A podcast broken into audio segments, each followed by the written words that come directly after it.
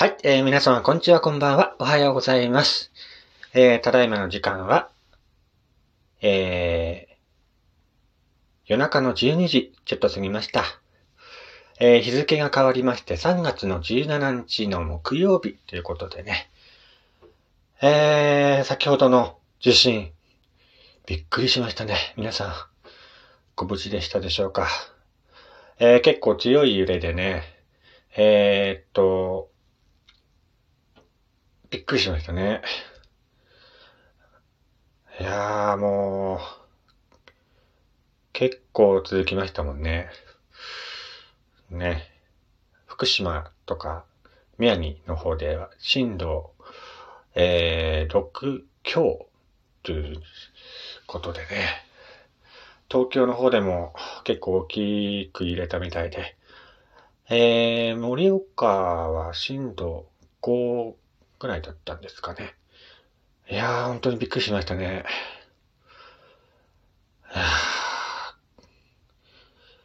ねえ。ちょうど今の時期だね。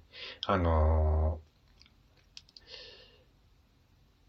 東日本大震災のね、えー近い日付なので、フラッシュバックというかね、そういう感じになりましたけれども、えー、皆さんね、本当にお気をつけて、えー、くださいね。あの、こういう時にね、冷静な判断して、えー、行動することが一番だと思いますので、本当にお気をつけて、お互い頑張りましょう。えー、ということで、本日3月17日の、えー、誕生花は、えー、たくさんありますけども、その中から、えー、ルピナスという花を紹介したいと思います。ルピナスの花言葉はですね、えー想像力いつ、いつも幸せ、品欲、あなたは私の安らぎということで、花言葉の由来はですね、えー古代ヨーロッパでは、ルピナスを食べると心が明るくなったり、想像力が高まるといった、えー言いがあります。薬草やビールのつまみなどにもされたと言われ、花言葉の想像力、いつも幸せ。あなたは私の安らぎもこれにち、ちなみます。へえ、なんか前もありましたよね、このルピナスの誕生花が。まあ誕生花というのはね、あのー同じ花が来ることもあるので、ルピナス。他にもですね、確かなんだっけな、アンスリウムというね、えー、赤くて綺麗な花があるんですけども、そそちらも本日の誕生花になっています。アンスリウムは確か、煩悩？恋にもだえる心だったかな。なんかそういう花言葉だったと思うんですけども。えー、確か由来がですね、まあ、このアンツリウムっていうのが、まあ、ハートの形をしているお花なんですけども、これがですね、えっ、と、熱帯の鮮やかな色彩を持つアンスリウムの姿がね、誰かに恋焦がれる胸の内のようであること、見えることからね、えーこの花言葉がついたと言われています。ということで今回はね、えー、と、ルピナスとアンスリウム、本日の誕生花となっております。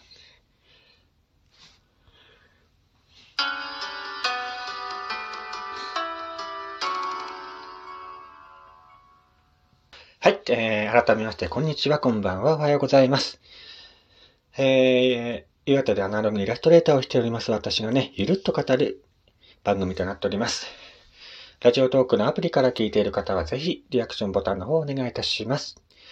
えー、今回はね、えー、っと、東北の話題を話そうかなと思います。来週のね、サザエさん。3月20日放送のサザエさん。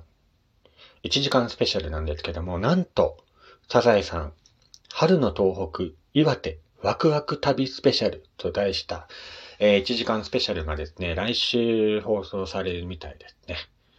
すごいですね。まあ、今回のスペシャルでは、岩手県を、え、舞台にしたエピソード4本が放送されるということです。磯野家が、えー、家族旅行で遠野物語で有名な岩手県遠野市を訪れる。磯野家の遠野物語、妖怪とグルメの東北旅。という題してね、盛岡冷麺、わんこそば、じゃじゃ麺のとかね、えー、地元のグルメが登場するそうです。まあ、岩手、遠野の、えー、物語ということでね、あのー、昔話を話すね、語り手の方とかも出るみたいで。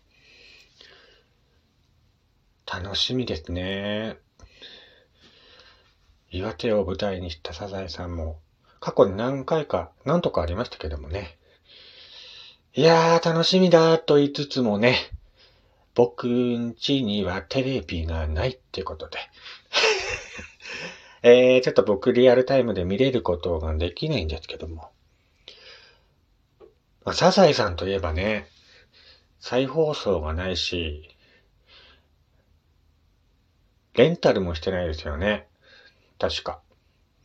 あの、えー、あの、見放題とか、よくある、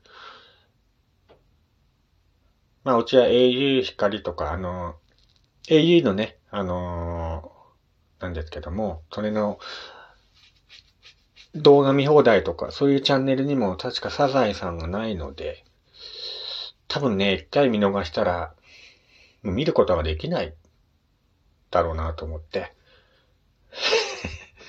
いや、本当にね、あの、テレビ持ってる方、リアルタイムでね、見れる方、サザエさんぜひ、えー、1時間スペシャルね、あのー、磯野家の遠野物語、妖怪とグルメの東北旅ということで、えー、サザエさんがね、東北を訪れたエピソードが紹介されるみたいなのでね、ぜひ、僕の代わりに、見てください。テレビがないってね、あのー、驚かれますからね。え、お前んちテレビないの？みたいな。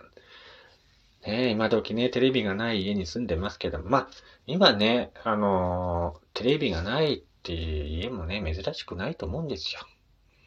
うーん。なんとなくですけどね。テレビ欲しくないのって言われるんですけどね。いや、あればあったでね、見ると思うんですけど、買いに行くタイミングがなくてね、今に至るんですか。まあ、テレビがない暮らし続けても、1年以上経ってますけどもね、えー、リアルタイムでドラマとかもね、あの見れないし、話題にもついていけない、最新のニュースも、ちょっとついていけない時もあるんですけども。テレビね。まあ今年中にはテレビ、ね、買おうかなとは思ってますけども。だからね、あのー、全然話変わるんですけど、仮面ライダーとかウルトラマンとかね、あの、ドラマとか、うんと、あの、au のね、見逃し配信とかで僕はよく見るんですが、それでね、サザエさんないですもんね。なんかドラえもんとか、クレヨンしんちゃんとかは、なんか見逃し配信とかありますけど、サザエさんって一回放送して見、見逃したら多分もう見れないんじゃないですかね。いや、そうだよね。サザエさん見れないんだよね。なんでサザエさんって再放送しないんですかね再放送とか、あの、レンタルとか。ないですよね、確か。そういう、なんか方針なんですかね。なんか一回見逃したらもう見れないから、リアルタイムで見てねっていう感じなんですかね。よくわかんないんですけども。ああ、サザエさんね。見たかったなぁ。なんかサザエさん見てるとね、ほっとしますよね。日本の国民アニメというか、なんか昔からサザエさん見てると、ほっとしますよね。なんか、あ、こういうのが日本の家庭だよな、っていうかね。今もああいう家庭あるんですかね。なんかああいう家庭に憧れますね。幸せな家庭に憧れる、やすさんです。はい、えー、ということでね、今回は、えー、来週のサザエさんは、えーとですね、東北スペシャルということでね、えー、磯野家の皆さんが岩手を訪れてね、遠野物語妖怪島グルメの東北旅ということで、ぜひ見れる方はね、僕の代わりに見て、感想をね、教えていただければと思います。はい、それではね、えー、まだまだ、ね、いつ何が起こるかわからない毎日ですけども、えー、本当にね、防災グッズとか、枕元にライトとかね、置いて、えー、いつ何が起きてもいいように、えー、準備してね、気をつけて暮らしましょう。それでは今日も一日頑張りましょう。お相手はやすさんでした。